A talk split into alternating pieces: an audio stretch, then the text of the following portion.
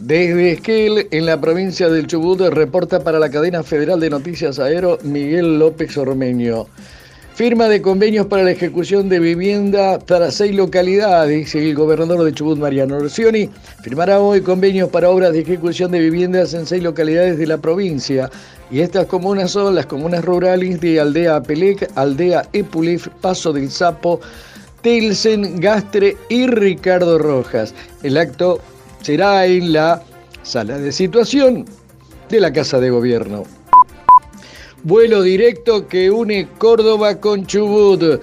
A hoy a las 13.45 arriba al aeropuerto internacional de Trelew, el vuelo que proviene desde Córdoba, uniendo de esta manera directa ambas ciudades. Como decíamos, 13.50 está previsto el arribo y a bordo vendrán autoridades de la línea aérea y periodistas de medios nacionales, coincidiendo con la apertura de la temporada de los pingüinos, de los arribos de los pingüinos de Magallanes a nuestras costas chubutenses.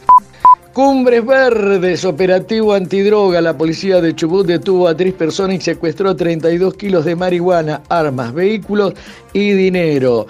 El operativo antidroga se concretó con un total de siete allanamientos que abarcaron dos en la zona cordillerana, uno en Trelew y los restantes en la ciudad de El Bonzón, en la provincia de Río Negro.